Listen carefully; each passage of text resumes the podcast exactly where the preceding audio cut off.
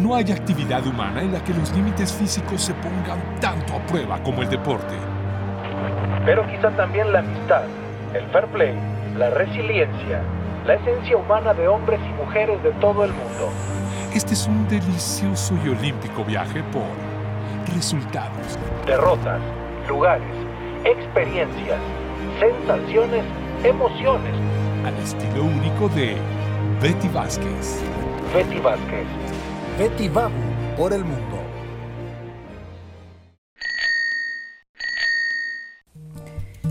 Cuando era niña salía a jugar con mis amigas. Algunas tenían bici, otras no, pero la prestaban. Una de ellas tenía una hermana mayor que nos subía a su bici y nos daba vueltas.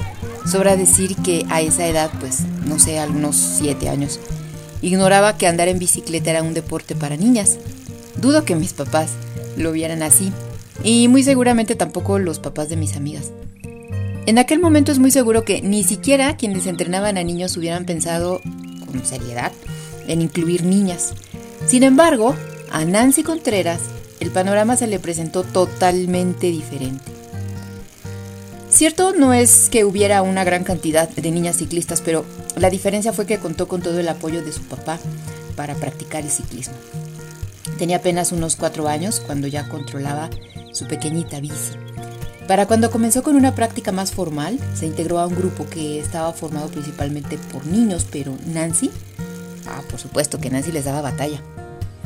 Tuvo también oportunidad de practicar otro deporte que fue el voleibol, pero finalmente el ciclismo fue lo suyo, y lo empezó a practicar de manera más formal a los 15 años de edad para ya no despegarse.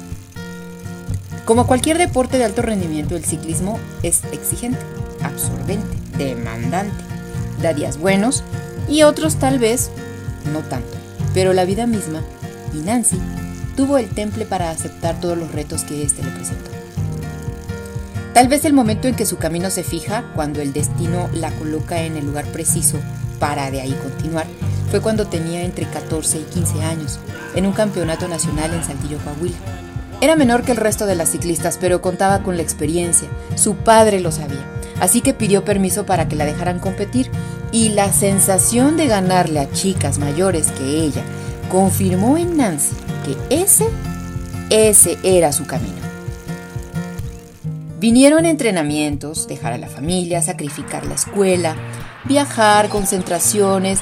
El nivel de Nancy mejoraba y en 1998, en los Juegos Centroamericanos y del Caribe de Maracaibo, Venezuela, consiguió medalla de oro en la prueba contrarreloj a 500 metros un resultado importante para el ciclismo mexicano, pero fundamentalmente para ella porque esto fue un impulso más para que tres años más tarde lograra lo que ninguna mujer mexicana antes que ella había conseguido. Amberes, Bélgica fue la sede, la ciudad en la que en septiembre de 2001 se desarrolló el Campeonato Mundial de Ciclismo de Pista en su edición número 98. Ahí estaba Nancy y también estaba Belén Guerrero, otra histórica de este deporte en México y a quien en los inicios de ambas Nancy logró vencer en velocidad. No estaban en la misma prueba esta vez, pero ambas deseaban lo mismo, subir al podio, ganar. Nancy recuerda que el día de la competencia estaba pues, un poco nerviosa, estaba ansiosa, fotógrafos y camarógrafos la seguían, como anticipando que algo importante ocurriría en una prueba que dura un suspiro, pero en la que los lugares cambian a cada instante, en la que cada ciclista pone los nervios de punta, en la que es imposible dejar de ver la pantalla, el reloj, la lista de participantes y esperar, no hay otra. A Nancy le tocó el 29 de septiembre, tenía 23 años de edad, ya había sido abanderada de la delegación olímpica en Atlanta 1996. Una sensación y una experiencia inolvidable y que la conectó como ninguna otra cosa, como ningún otro evento, a ese espíritu olímpico que la impulsó. Pero ese día ahí estaba, sobre su bicicleta, esperando la señal para lanzarse sobre los 500 metros en los que imprimiría toda la potencia velocidad de la que podía ser capaz para subir al podio y vaya que lo logró. Nancy tuvo un tiempo de 34 segundos 996 centésimas que no solamente le dieron un lugar en el podio, sino que la hicieron acreedora al Melot Arcoiris, a la medalla de oro, al título mundial, a convertirse ese día en la primera mujer mexicana en conseguirlo. Sí, Nancy Contreras Reyes fue la primera mexicana en ser campeona del mundo. Las primeras palabras de la campeona después de conseguir ese resultado fueron, para mí fue algo sorprendente haber bajado los 35 segundos. Fui la decimotercera corredora en salir y al ver los tiempos de las demás dije, voy a estar alrededor de los 35 segundos. El haber hecho menos de 35 segundos fue una grata sorpresa para mí. Al día siguiente, tocaría el turno de Belén, quien también subió al podio con bronce.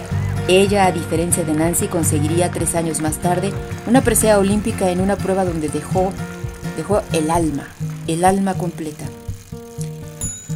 Nancy es una mujer sencilla en su trato, reservada, discreta, pero que cuando se siente en confianza, comparte lo mucho que el ciclismo le ha dejado, porque ha sido más que medallas y resultados. Le ha dejado toda una vida, conocer lugares, conocer gente, vivir experiencias, su familia con la que hoy también comparte ese amor por el ciclismo. Entrena a su hijo mayor de 9 años, José Juan, y a otros futuros campeones y campeonas en Sinacantepec, Estado de México. Y tal vez muchos de ellos no sepan lo que esa mujer que les enseña los secretos del ciclismo hizo hace ya algunos años, hace casi 20. Entonces los nombres del francés Arnaud Tournat, el alemán Jens Lehmann, el británico Chris Hoy, la rusa Svetlana Grankuskaya, la canadiense Lorianne Münzer, eran solo algunos de los que se mencionaban si de ciclismo de alto rendimiento y de primer nivel internacional se trataba. Y a esa lista se añadían las mexicanas, Nancy Contreras y Belén Guerrero tremendas referentes. La prueba de 500 metros contrarreloj no será parte del programa olímpico en Tokio. Lo que mm, es una verdadera lástima, ese camino que Nancy abrió tiene hoy a Jessica Salazar con el récord mundial en su poder. Lo que a Nancy, por supuesto que llena de orgullo, porque algo hizo ella para que eso se lograra. Y pensar que las primeras mujeres que se atrevieron a usar la bicicleta fueron insultadas y agredidas qué lejos quedan aquellas imágenes y que cerca de nosotros están las mejores del mundo.